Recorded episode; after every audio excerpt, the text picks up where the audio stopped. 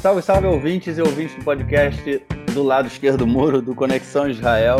Estamos de volta mais uma semana. Eu, Marcos Gorenstein e João Miragaia. Fala aí, João, como andas? Fala, Marquinhos. Vou bem, e você? Tudo bem? Tudo tranquilo, na boa. Uma semana corrida para mim. Mudei de casa, uma loucura. Mas tamo aí, tamo aí. Isso fez também com que a gente mudasse o horário da gravação, que já quebrou a tradição de fazer na quinta de manhã, tá fazendo na quinta de noite pela segunda semana consecutiva, mas foi um, teve um ponto positivo aí, né? Acrescentou uma notícia importante no nosso podcast dessa semana e a gente vai estar comentando mais é, já já daqui a alguns minutinhos. Vamos então passar para o nosso primeiro bloco, onde a gente vai falar da crise do corona aqui em Israel. Bom, acho que a gente podia deixar de falar um pouco de números, né, cara? Daquela questão que sobe, é, o, os números subindo, aquelas coisas preocupantes. Vamos falar um pouco de coisa boa de repente. E essa semana, é, hoje, né, no dia de hoje, foi anunciado é, que o Marrona Biolog, o Instituto Biológico do Exército, em Nestiona, na cidade de Nestiona, tinha chegado, tinha conseguido uma vacina e ela vai passar agora para o primeiro estágio de teste. Ela é, como tem no Brasil, né, algumas, algumas vacinas já em estados mais avançados, né, no terceiro estado já, estágio, e aqui vai começar a ser testado, mas esse foi aí uma, essa foi uma notícia bem importante que foi feita pelo, por esse instituto e, e me chamou a atenção, foi, primeiro foi feito junto com o Gantz, né, o Gantz, o ministro da Defesa, foi lá e, e fez a, a, a divulgação, né, deu a notícia junto com o diretor do instituto, e foi uma cena que se repetiu depois de alguns meses, quando é, há um tempo atrás o Bennett, né, ele fez o mesmo tipo, pouco, poucos dias antes de deixar o cargo, é, ele fez o mesmo, é, a mesma coisa aconteceu. O, o, instituto tinha, no caso, conseguido chegar um remédio para o corona, só que eu nunca mais ouvi falar desse remédio. Enfim, foi feito o anúncio, a gente não, não viu mais nada sobre o, o assunto e agora anunciam aí que podem ter chegado a uma uma vacina para o corona, né? Pelo menos vai começar o seu estágio, os estágios é, de teste em humanos. É um avanço, né, João? Coloca, coloca aí Israel entre um dos poucos países no mundo que, que chegaram já nesse, nesse estágio. É, esse é o nível 2 né, da vacina, que é quando a gente começa a testar vacina em humanos. Existem pelo menos seis vacinas no mundo, pelo menos a que existia há duas semanas atrás, é, que já ultrapassaram esse estágio de fazer teste com pequenas quantidades é, de seres humanos, né, de pessoas, e já vão começar a ser testadas em grandes contingentes. Né? Se eu não me engano, o número que eu escutei é, em um podcast sobre ciência é que 87% das vacinas elas caem é, quando elas chegam no nível 3, que é o nível que elas são testadas em grandes quantidades de, de, de, de pessoas. É, quando a gente começa a testar, primeiro, é se ela é eficiente, segundo, se ela tem efeitos colaterais, e é um estágio que também demora alguns meses, porque é para que a gente saiba se a vacina ela é eficiente, a gente tem que esperar algum tempo é, para ver se os anticorpos permanecem no corpo da, da pessoa que foi vacinada, para ver se os efeitos colaterais podem aparecer, porque duas semanas, três semanas, dois meses, em geral não é tempo suficiente. Né? Enfim, é, tudo isso, e você também, também testa com pessoas que já não são tão saudáveis quanto as pessoas que passam pelo primeiro teste, né? O primeiro teste geral é feito com pessoas muito saudáveis, para que os riscos sejam amenizados pela, pelo estado de saúde prévio da, das pessoas, enfim. É, Israel tem convênio com algumas das vacinas que estão que sendo testadas, que já estão nesse nível mais avançado, mas sem dúvida é interessante saber que é, uma vacina israelense, ela porventura pode chegar, é, enfim, a ser uma vacina eficiente contra, contra o coronavírus, por algumas razões. Primeiro, porque esse convênio que Israel assinou com as outras vacinas não garante a quantidade de vacinas que chegaria no país caso tal vacina fosse aprovada em todos, os, em todos os estágios do teste. Esse é o primeiro fato. Enquanto, por outro lado, uma vacina israelense, principalmente fabricada por um laboratório do Exército, certamente teria Israel como prioridade máxima. Então a gente aqui teria, seria os primeiros a ser vacinados, é, é, a velocidade seria maior. Segundo, mas também é importante que quanto mais vacinas avançarem, melhor, porque o mundo inteiro vai precisar dessa vacina. Então, enfim, é, é se, se mais vacinas se mostrarem eficientes no combate ao coronavírus, mais rapidamente a população mundial vai ser vacinada. Né?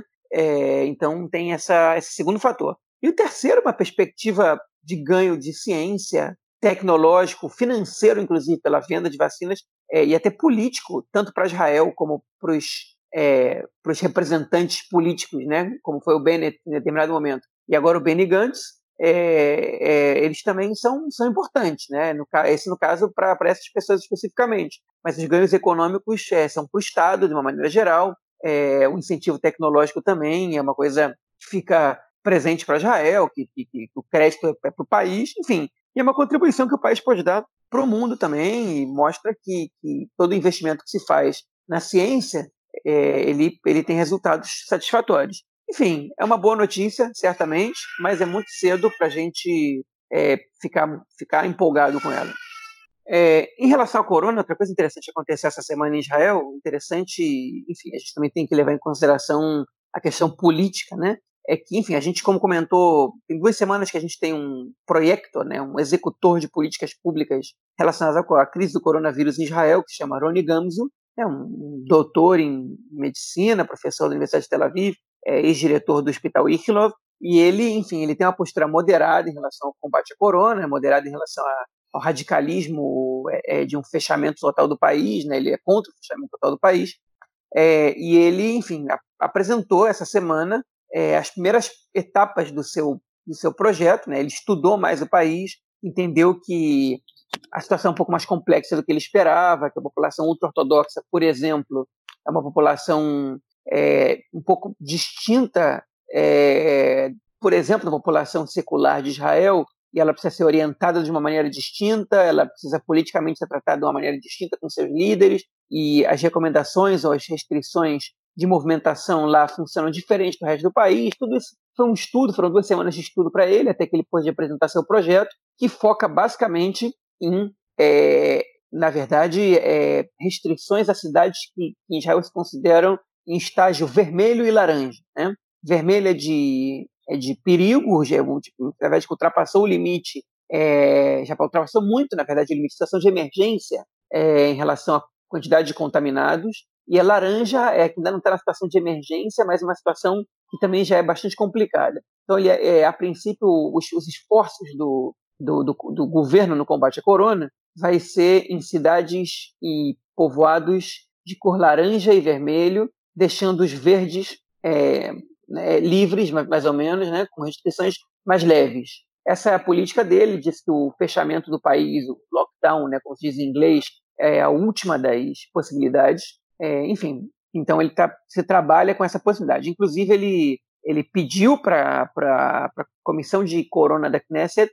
votar é, pelo cancelamento das restrições da abertura de negócios é, durante os fins de semana no país, e a comissão votou conforme o pedido do Rony Gamzo, é, e cancelou essas restrições. Só que na mesma semana que o Rony Gamzo está anunciando é, essa, essas restrições, né, essa, essa queda dessas restrições, uma política mais flexível em relação ao combate à corona, o Netanyahu deu uma entrevista e depois ele reiterou isso, é, dizendo que a gente está muito próximo de um fechamento total, de um lockdown. É, que a gente, enfim, que ele ainda não vai fazer isso, ele sabe que, que é complicado para a economia e tudo mais, mas que a gente está muito próximo. Ele não se referiu ao que disse o, o Rony Gamzo, ele simplesmente é, é, preparou a população ou é, já anunciou que em breve a gente vai ter um lockdown, como a gente teve em março, abril, acho que até o início de maio. Enfim, é, na verdade não foi o tempo todo um fechamento restrito, um fechamento, foi, o país foi fechando gradualmente, foi abrindo um pouco menos gradualmente do que foi fechando, né?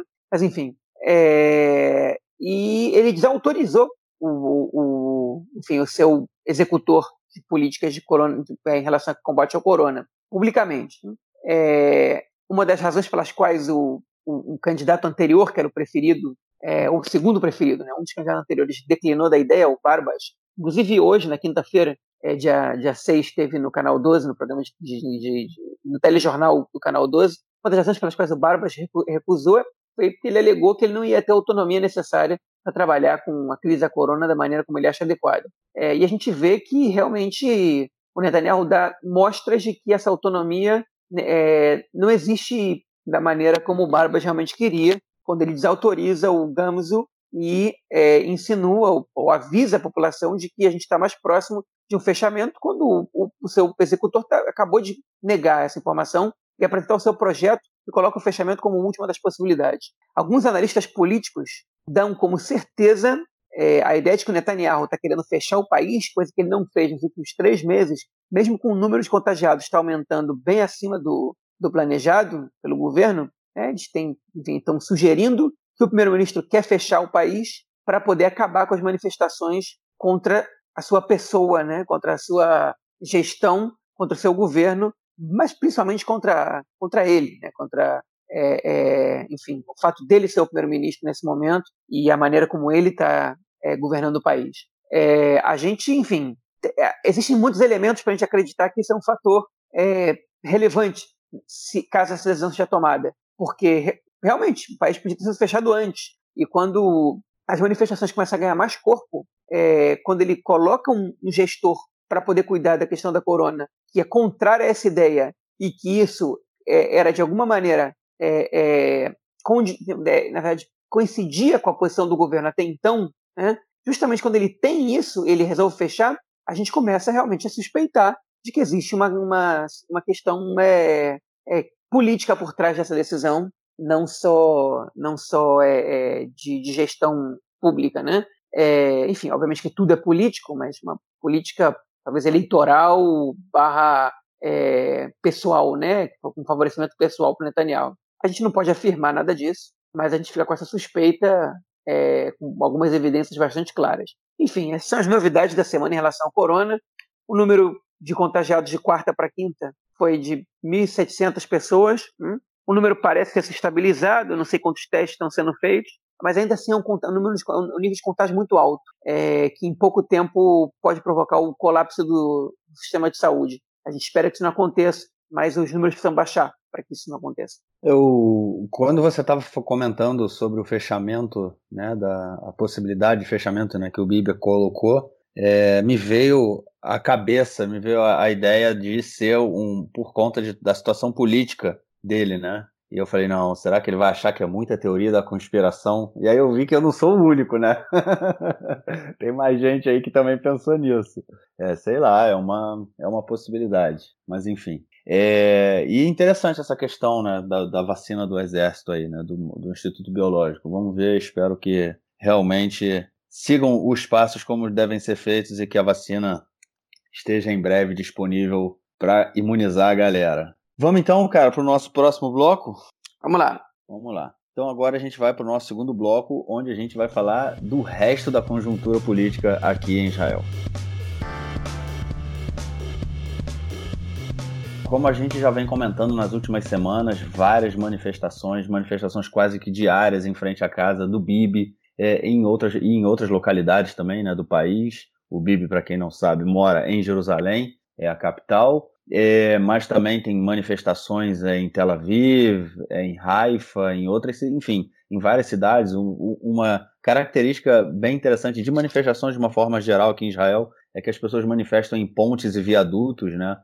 para tipo para onde é nas grandes nas estradas, né, que as pessoas estão passando e fecham também pontes, viadutos, enfim. É, então manifestações espalhadas, as pessoas indo para principalmente para Jerusalém no sábado à noite. Na última manifestação falaram que tinham cerca de 15 mil pessoas. É, para quem conhece ali o centro de Jerusalém, para quem não conhece no caso, né, o centro de Jerusalém é muito pequeno. Né, toda aquela região ali é onde é a casa do, do primeiro-ministro, a residência oficial, é no centro da cidade, é muito pequeno e 15 mil pessoas é bastante gente e todo mundo lá manifestando. É, sem aquele clima de violência, né, que a polícia, que de, da, da, violência policial que estava saindo, é, pelo que eu ouvi e ouvi um podcast do Aretz também falando nisso, né, é, o clima, a violência ela começa geralmente é, no final, né, quando a polícia quer tirar os manifestantes é, a, a, as manifestações têm que acabar à meia-noite, e à meia-noite a polícia começa a querer tirar os manifestantes, é nessa hora que rola a confusão. É... Enfim, uma manifestações ainda bem ecléticas, né, que ninguém sabe direito é, o que, que são. No, no, último sábado tinha inclusive um grupo fazendo é, yoga no meio da manifestação, enfim, pessoas é, de, que vêm, que são é, de movimentos sociais, pessoas de é, que simples cidadãos que não aguentam mais, né? É, mas não tem uma direção política, não tem pessoas que representem toda essa massa que está insatisfeita. Isso é uma característica bem interessante dessas manifestações. E o Bibi, né, de qualquer jeito, tenta de deslegitimizar né, esse tipo de movimento. Desde o início ele falou que as pessoas que iam lá eram anarquistas. Né? A gente comentou disso aqui no episódio. Né? É, você até falou que é, porque necessário, o, o, anarquismo é legítimo, né? É, e, enfim, é, há uma política né, de criminalização dos manifestantes e é um pouco disso aí que a gente viu é, do, de, por parte do Benjamin Netanyahu essa semana, né, em relação aos manifestantes. Ainda, para como forma de combater essa crise, ele mais ele tentou trazer para dentro do governo é, o Carlon, né, que era o ministro das Finanças é, no governo, nos governos anteriores do Netanyahu. Ele era de, de um partido, ele, tinha seu, ele saiu do Likud, fundou um partido, o Kulano, depois ele voltou para o Likud nas últimas eleições, e só que ele largou né, a, a, a, política, ele deixou, ele informou que não queria continuar, ele saiu e agora o Bibi pensou em trazê-lo de volta também para ter aí uma um cargo que ficaria um cargo né, no, no Ministério das Finanças que ficaria possivelmente acima do ministro das Finanças. E isso gera um mal-estar bem grande dentro do governo, né? E por fim, é, outro, outra questão que também né, é, deixou aí mostrou para todo mundo um pouco do clima político que a gente está vendo foi um quebra-pau no Knesset, principalmente é, entre o Bibi Netanyahu e o Yair Lapid, né? Coisa de alto nível, é uma discussão. Tem muita discussão no, no parlamento aqui, né? Mas essa aí fugiu, é, fugiu do controle, né, cara? Semana corrida, né? Semana agitada, pelo menos, não? É Semana agitada é, na Knesset, nessa, no país. Na verdade, todas as semanas têm sido agitadas é, com novidades, novidades dentro da conjuntura que a gente já conhece. Enfim, é, sobre as manifestações, é chovendo molhado, fala mais, você já falou, na semana passada já falou. Acho que já não tem mais tanto que comentar de novidade, só, só o fato que elas seguem, né? É, agora, coisa interessante que aconteceu nessa semana que a gente tem que falar. A gente está é, há 18 dias, hoje lembrando, hoje é o dia 6 de agosto, enfim, na semana passada eu não sabia exatamente quando era a data limite. A data limite para o orçamento ser apresentado é no dia 24 de agosto. Então a gente está a 18 dias do orçamento ser apresentado para ser votado na Knesset. Caso ele não seja aprovado em 18 dias, a gente vai ter novas eleições em novembro. É, enfim, então é, esse contexto é um contexto muito relevante para a gente entender o que está acontecendo aqui agora. Nesse contexto, o Netanyahu prometeu que os partidos ultra-ortodoxos, leia-se Shas e Judaísmo da Torá, esses dois partidos, uma ajuda de na verdade, um financiamento para as academias rabínicas em hebraico yeshivot de 400 milhões de shekel. Okay? Em reais, esse valor está mais ou menos na faixa dos 600 milhões de reais, como um adiantamento okay? é, em relação ao que vai vir depois das eleições. Ou seja, está jogando já para continuar contando com o apoio restrito dos partidos ortodoxos, informações que a gente escutou é, no, no canal 12 mesmo canal que deu para a gente as informações sobre o Netanyahu ter convidado o Moshe Carlon é, para ser um, uma figura é, também alheia ao Ministério das Finanças, mas com poder de tomar decisões acima do ministro das Finanças, que hoje é o Israel Katz, do Partido Likud, do próprio Partido Netanyahu, como disse Marquinhos, criando um clima de desconforto, eu diria que desautorizando o Israel Katz, já percebendo a impopularidade dele nesse seu novo cargo, né? Já afastando o sujeito totalmente, enfim, para sorte de Israel Katz e para o bem-estar do partido, o Carlon aparentemente não aceitou, porque esse convite não foi feito de maneira pública. Então a gente não sabe ainda se teve recusa ou não. Mas como já demorou uns dias é, entre a, a informação desse convite e o dia de hoje, sem nenhuma resposta, a gente imagina que o Carlon tenha recusado essa, essa proposta. Carlon, que vai lembrar, foi o ministro das Finanças nos últimos cinco anos. Mas enfim, o Netanyahu está claramente se preparando para eleições. É, ele subiu o tom contra os manifestantes, inclusive fazendo insinuações de que essas manifestações estão sendo bancadas com interesses espúrios, né? é, sem apresentar nenhuma prova, obviamente. Ele, é, enfim, está tentando resolver o problema da economia, uma vez que a gente vai comentar essas pesquisas depois, Marquinhos vai comentar, mas que a pesquisa apresentada hoje no canal 13, já dando um spoiler, deu que 73% da população israelense está insatisfeita com a gestão da política econômica do governo atualmente em relação à crise provocada também pela, pelo coronavírus. Né? É, enfim, então essa, essa, essa oferta de 400 milhões é, como adiantamento para os partidos ortodoxos, que depois viria mais em troca de um apoio às eleições, né, é uma jogada eleitoral, claramente. É, e também, obviamente, ela não foi pública. Né? As fontes é, ligadas principalmente aos partidos ortodoxos comentaram isso com jornalistas. É, os ortodoxos responderam no dia de hoje, aí vem uma informação é, que chegou agora de noite, então valeu a pena já por isso também ter, ter gravado essa hora, é, que é, eles mandaram uma carta pública ao Gantz Netanyahu, verdade, é uma informação que chegou a todos os canais, pedindo para que não tenha eleições. Né? Faça um esforço para que não tenha eleições. Basicamente é, se acerta em relação à questão do orçamento, a gente não quer eleições. Os ultraortodoxos estão muito preocupados com o orçamento, porque se o orçamento não for definido, é, os acréscimos que eles teriam que receber para o financiamento de academias rabínicas, eles não vão acontecer. E esses 400 milhões é um, é um aceno do Netanyahu dizendo não tem problema, se não tiver orçamento, eu ajudo vocês de qualquer outra maneira. Mas os ortodoxos não estão muito confiantes nisso, não. Eles não estão muito afim de apoiar um governo que está fracassando no combate né, nessa política econômica e eles preferem que não tenha eleições. Né? Como a maioria da população israelense também prefere que não tenha eleições. Então a gente tem em relação a essa questão do orçamento. É, o orçamento que ele, ele hoje por hoje ele precisa solucionar alguns problemas, que ele está deficitário, isso tipo sem nem contar com a questão da, da quantidade de, de, de dinheiro destinado a auxílio por causa da crise da corona, né? Só na educação, por exemplo, está faltando 1 bilhão e 500 milhões de shekel, né? Ou 2 bilhões e 250 milhões de reais para um país de é, menos de 9 milhões de habitantes. É bastante dinheiro que está faltando para o orçamento da educação. É mais ou menos 5% do orçamento da. Perdão, é mais ou menos. É, 5% não, desculpa. É mais ou menos é, 2% do orçamento da educação do país. Pode ser que escolas e creches deixem de, de funcionar se, se esse dinheiro não chegar. Né? E, enfim, está tá se falando né, de, um, de, um, problema nesse orçamento a ser, que vai ter que ser contornado de alguma maneira, é, porque o orçamento, a princípio, ele apresenta um déficit de 15 bilhões, né? a, gente, a gente tem uma situação de 15 bilhões de shekel de déficit que o orçamento tem que solucionar. E, enfim, a gente não tem orçamento, faltam é, é, 18 dias para que ele seja apresentado, né? e volto a dizer aqui, a gente falou na semana passada, o Netanyahu, ao, é, contrariamente ao acordo prévio que ele fez com o Azul e Branco, o acordo de coalizão, ele quer um orçamento anual,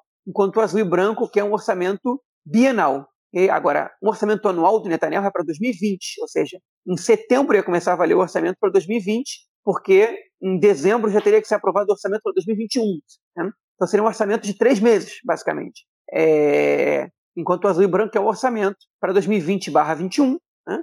é, é... conforme foi estabelecido e essa pode ser a questão que vai embarrear o governo para fazer cair, é, cair o governo agora. Enfim, tudo isso misturado ao resto da confusão, a, briga que teve na Knesset entre o Lapid e o Netanyahu, com Bennett gritando com, com o governo também, dizendo que eles são malucos. Eu profanei Shabbat pra, quando fui ministro da Defesa e quando fui ministro da Educação para lidar com problemas é, que são de ordem de emergência no país e vocês estão 80 dias no governo e não apresentaram nada. O Netanyahu diz que o Lapid quer, quer tentar derrubar ele do cargo por outra, por outra, enfim, por outra maneira que não seja o voto.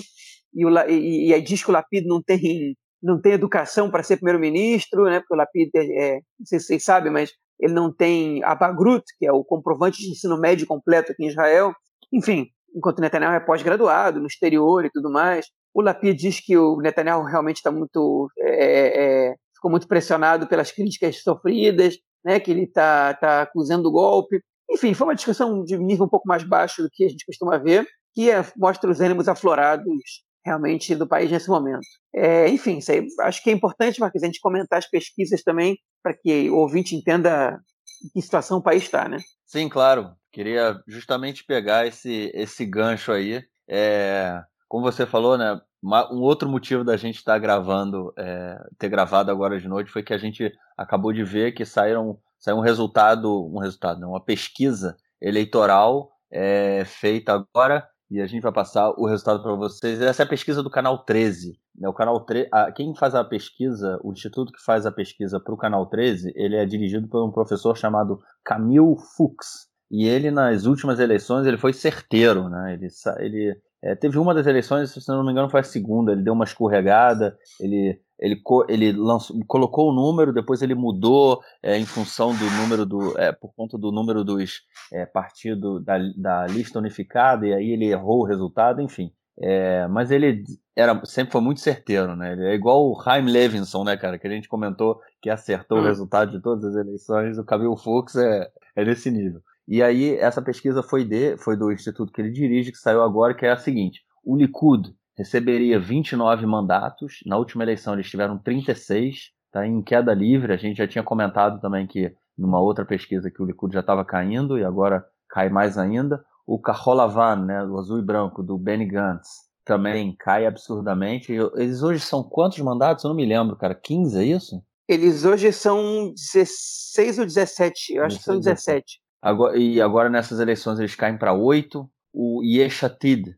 é, sobe para sobe, sobe, o Yeshatid sobe para 19 mandatos. É, a Iemina, né, o partido do, do é, Bennett, né, que você acabou de falar dele, é, ele sobe para 19 mandatos. É, nas últimas eleições eles tiveram 6, agora sobem para 19, de acordo com essas últimas pesquisas, aí, um crescimento absurdo. É, depois tem também o, o, a, a, lista unificada com 15 é, mandatos, né? O Chas, partido é, ultra-religioso Haredi, com 8, é, e a mesma coisa também. E o outro partido Haredi é, recebe 7, né? O partido. É, é, Judaísmo da Torá. Judaísmo da Torá, isso. E quem recebe 8 também é o partido do Lieberman, né? O Israel Nossa Casa, o Israel Beiteno. Nessas últimas eleições ele recebeu 7. É, e o Meretz, né, de acordo com esse resultado, com essa pesquisa aí, ele recebe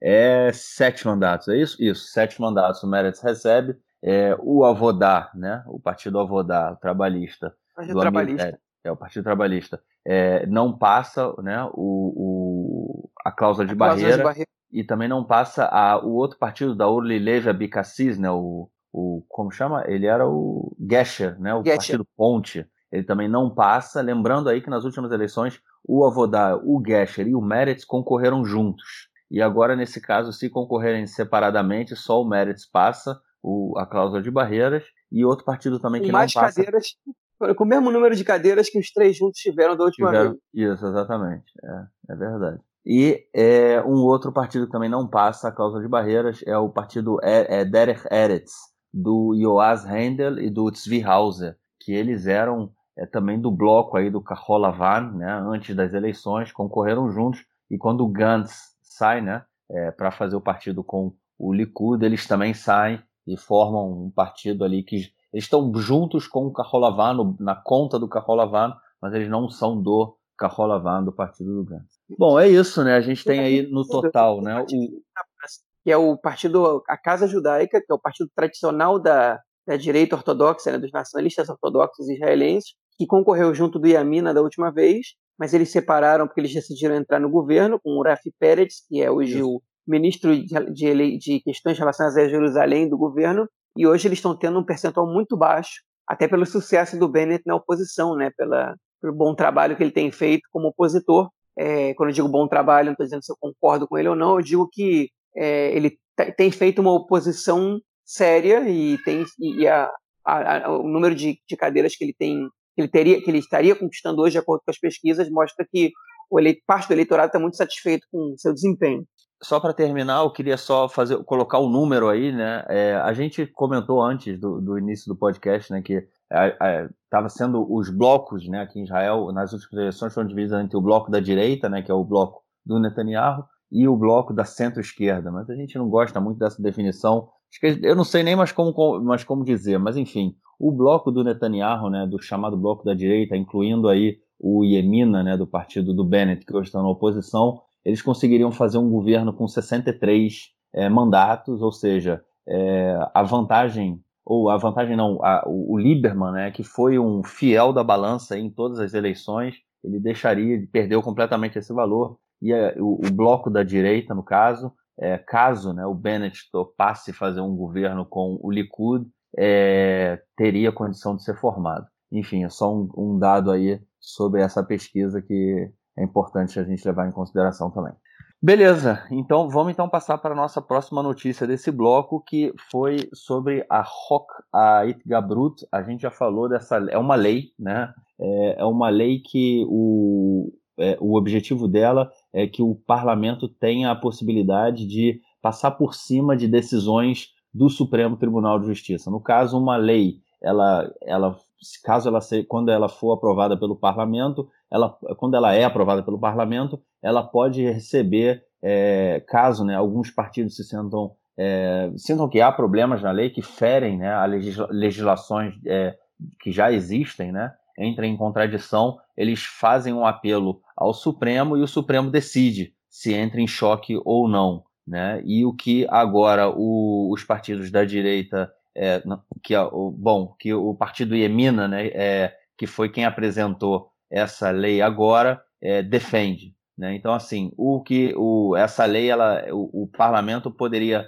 votar novamente essa lei e, e passar por cima da decisão do, é, do Supremo. Essa lei foi apresentada essa semana pela reapresentada, não, apresentada pela primeira vez, né? Não, é, ela já não, não, tinha sido apresentada anteriormente, mas enfim, ela foi apresentada essa semana pela Elia Shaked, que também é do partido Yamina, aí do, ben, do, do Bennett, e enfim, ela tinha um poder meio, meio, como chama, inflamatório essa lei não, não tinha não, João? Podia causar danos sérios, né?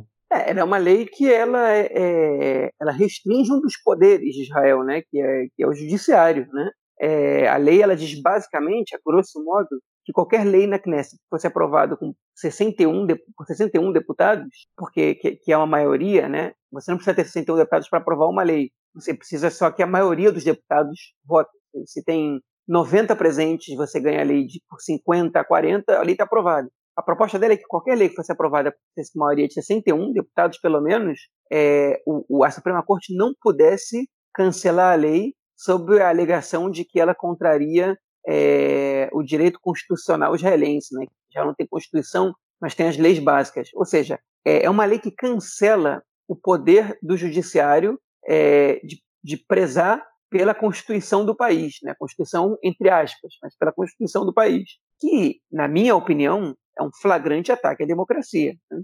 É, enfim, mas é, a lei ela, ela não foi proposta é, é, enfim, não dá para dizer se ela foi proposta, eu não conheço. A, a minha é, impressão é que a Elete Chaqueta ela não estava pensando tanto em aprovar essa lei nesse momento. Agora que a lei foi reprovada, ela não pode ser proposta nos próximos seis meses. Mas, enfim, a ideia dela, eu acho, era causar a ruptura no governo. Ela viu que o governo já tinha discordado sobre a lei é, do, do, do, da cura gay, né? que o governo já tinha discordado sobre outras, sobre outras coisas que eles tinham combinado votar juntos e o azul e branco e o Likud votaram é, separado, contrariamente ao acordo de coalizão, e ela olhou para ela mesmo e disse: ó, o governo está em crise, é, o eleitor do Likud está descontente com o Netanyahu, com o governo, eu vou propor uma lei que interessa uma parte bem, é, bem relativa do eleitorado do Netanyahu, para que eles votem a favor da lei de maneira populista, né, entre aspas também, e é, que eles rompam com o azul e branco e tem eleições.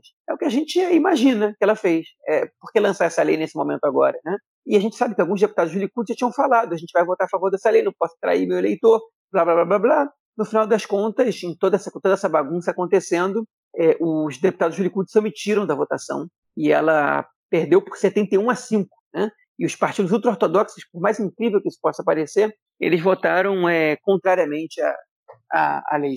Enfim, muita gente não teve presente também. Então, é, a lei não passou. Daqui a seis meses ela pode ser proposta de novo, mas daqui a seis meses vai saber o que vai estar acontecendo aqui. Né? Mas, enfim, é, hoje essa lei não passa. Se o Iamina tiver 19 cadeiras, essa lei pode passar. É verdade, é verdade. Pode passar mesmo. E se passar é um estrago, né?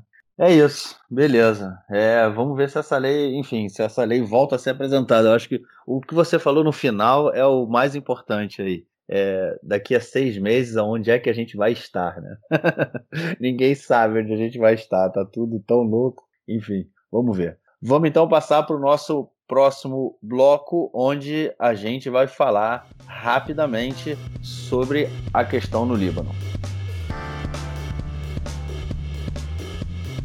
Duas coisas aí, é, na verdade três. Eu vou, eu devia, eu queria ter, ter comentado, feito isso no início do episódio. Eu esqueci completamente, mas então vai agora deixar aí, né? É, um senti meus, os nossos sentimentos, né? A população libanesa, população de Beirute que sofreu é, um baque muito grande aí nesse, nessa explosão que aconteceu é, agora, né? Dois dias atrás, um dia atrás. É, todo mundo viu, acredito. Então é deixar aí a nossa solidariedade com o povo libanês é, e esclarecer né, que, enfim, a gente já viu tanta coisa, mas não foi um ataque realizado por Israel, Israel não tem nada a ver com isso, né? E o que sim já vinha acontecendo, aconteceu na semana passada, era uma disputa entre Israel e o Hezbollah, né? Depois que Israel atacou uma base iraniana na Síria e deixou morto um militante do da, do grupo é, libanês. Pô, que, que, isso foi uma, foi uma coisa bem globalizada, né? Israel atacou uma base iraniana na Síria e deixou um militante libanês morto. É... Enfim, foi, foi, foi, engraçado. É, é para ver a bagunça que, que é o Oriente Médio, né? E, pois e a é, influência né, de um país do outro aqui, né? Que loucura. É... Enfim, e aí gerou o, o militante do Hezbollah tinha sido morto, é, foi morto por Israel. É, muito se falou que o Hezbollah poderia é, reagir de alguma forma, né, querer alguma vingança. Houve uma tentativa de infiltração é, no norte de Israel, que foi, foi, é, foi impedida pelo exército, e depois também, mais recentemente essa semana, houve uma nova tentativa é, vindo da Síria, no caso, não foi do Líbano, mas também é, pessoas que militantes, terroristas que poderiam estar ligados aí ao grupo libanês. É isso, né, cara? É triste notícia vindo aí do, do país do norte. Pois é, muito triste mesmo. É, muito, já, o número de mortes já passou de 100, né? É, a gente lamenta o acontecido, desgraça, desastre, né? Semelhante, enfim, quantidade de mortos, feridos e com potencial de destruição comparável a um terremoto, um tsunami. Negócio realmente assustador para quem viu os vídeos. Eu acho difícil alguém não ter visto. Né? Mas enfim, eu queria destacar duas coisas. Nosso podcast ele é sobre Israel, né? então a gente, enfim, eu queria destacar duas coisinhas só rápidas para a gente poder passar de tema, porque realmente, como tudo leva a crer que Israel não tem absolutamente nada a ver com essa explosão, não foi nem acusado por ninguém do Líbano, nem ninguém em Israel assumiu responsabilidade por isso, do governo pelo menos. É, então a gente não tem nenhuma razão para acreditar que, que é Israel. Foi muita coincidência que essa explosão tenha acontecido é, no, no, contexto de uma crise no norte de Israel, no sul do Líbano, né, na fronteira, que é o que estava acontecendo há pouco tempo. É, agora, duas coisas que eu acho importante a gente colocar. Né? A primeira é que a maioria dos analistas políticos aqui em Israel, o que eles estão dizendo é que essa explosão já somada à grave crise financeira que está acontecendo no Líbano e crise de confiança, corrupção também do governo atual e, e, e enfim, má gestão pública, uma gestão elitista e, e, e, e enfim, etnicizada, tudo que a gente pode botar aí, porque o governo do Líbano é uma catástrofe, um desastre, né?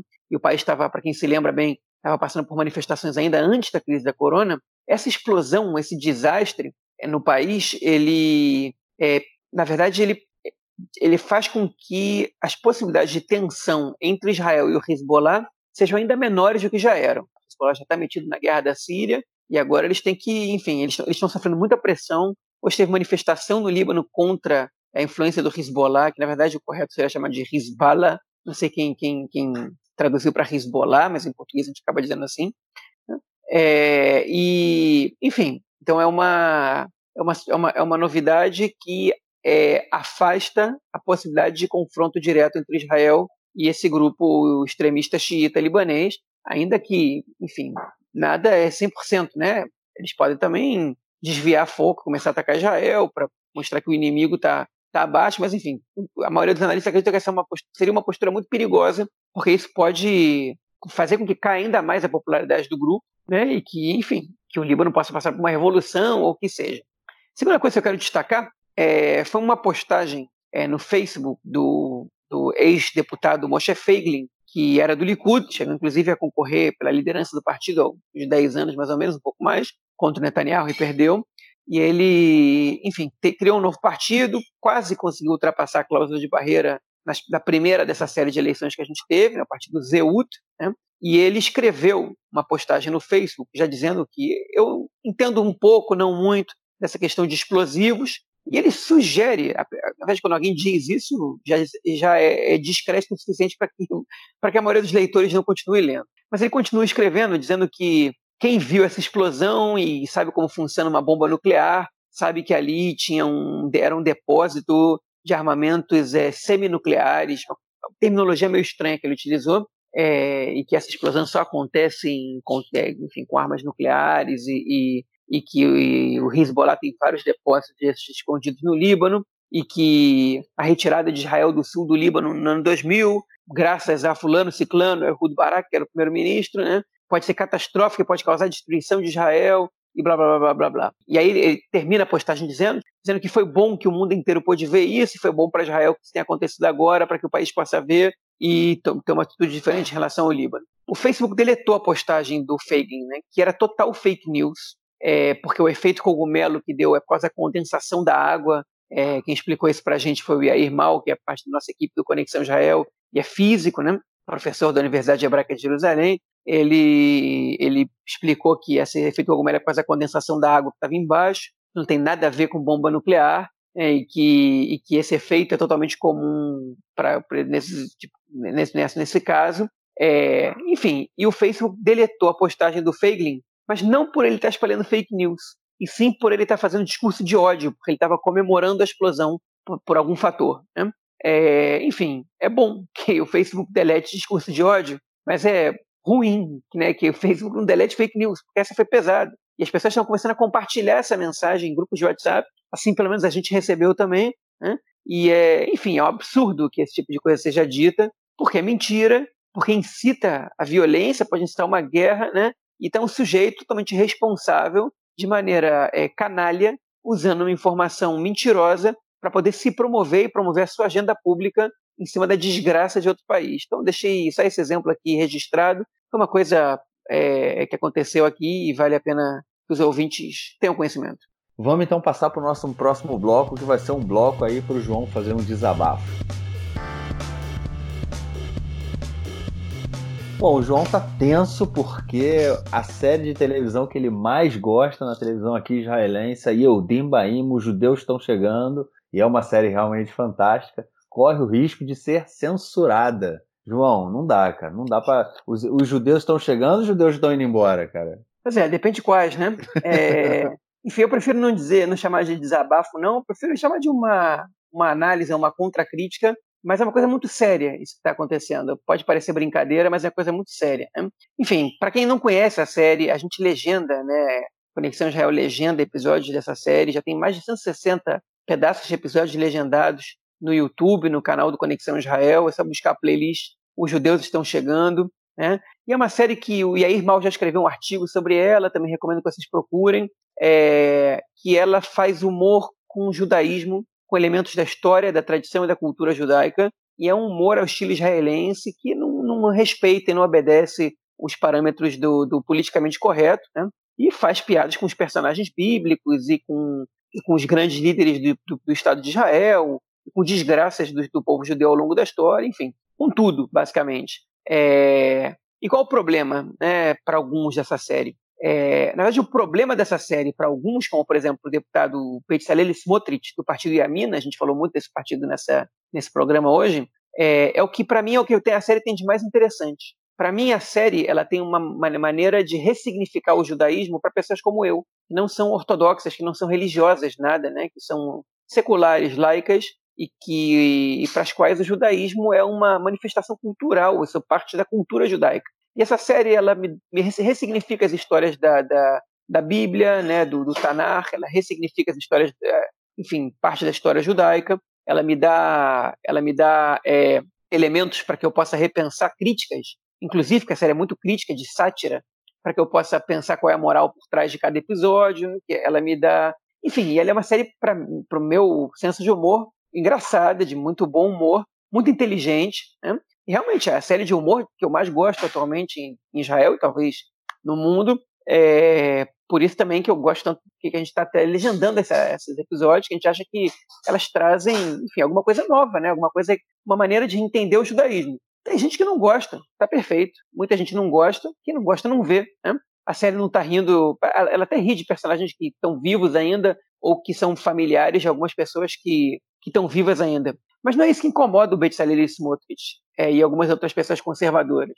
É, o que incomoda mais essas pessoas, é, pelo que elas mesmas dizem, é a, é a troça, né? É, é, a, é, a, ironia, é a sátira com é, as fontes sagradas judaicas. Né?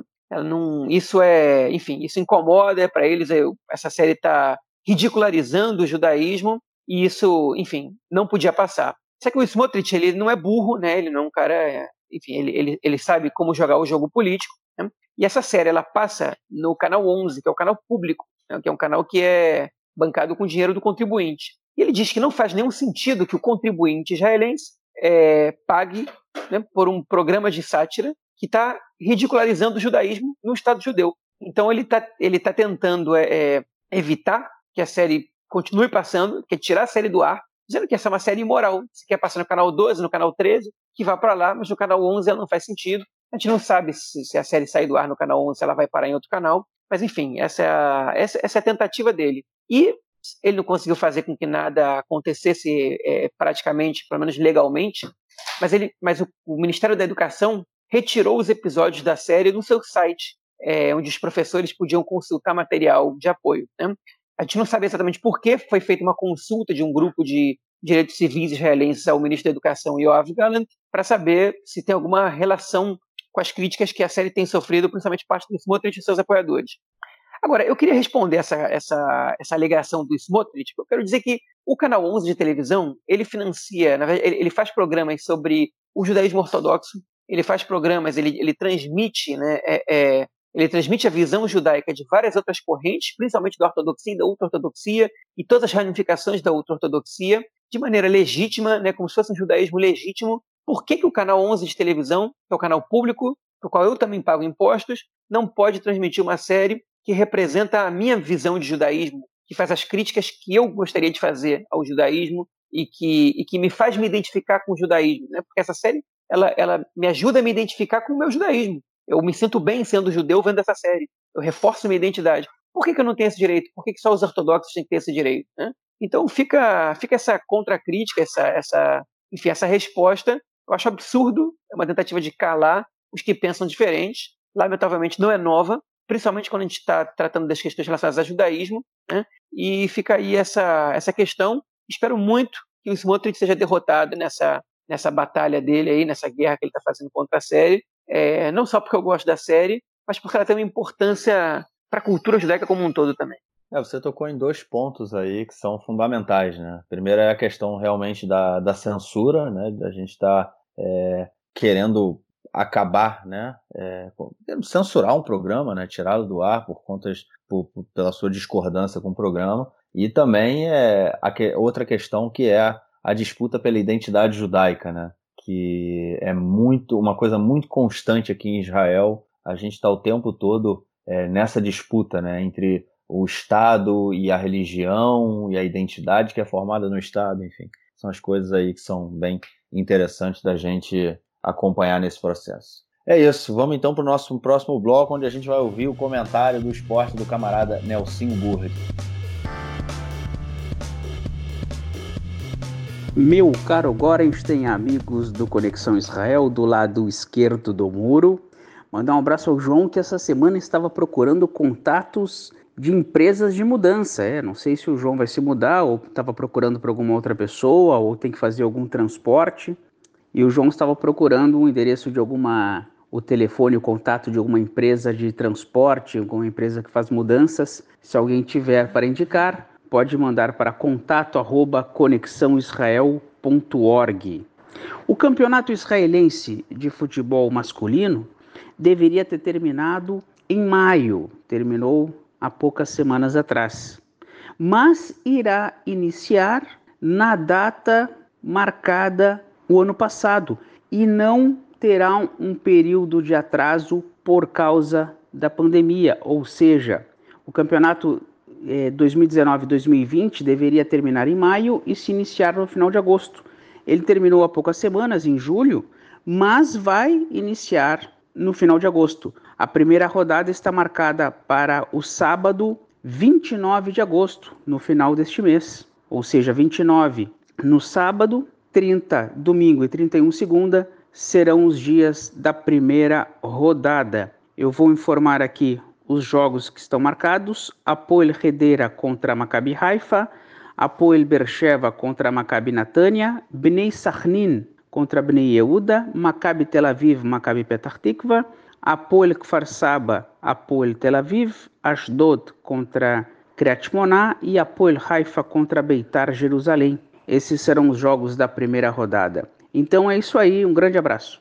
Valeu, Nelsinho. Obrigado pelo seu comentário essa semana. Hum, te esperamos aí na semana que vem. E vamos ficando por aqui, João. Vamos lá, vamos nessa. Beleza. É, é isso. Vou deixo mais uma vez aí para terminar, já que eu esqueci no início, minha solidariedade é, ao povo libanês por conta aí dessa tragédia aí que aconteceu nessa explosão, que eles possam sair rapidamente disso. E a gente se fala aí, grava mais um episódio na semana que vem. Valeu, aí, João. Pessoal. Abraço. Um grande abraço, tchau, tchau.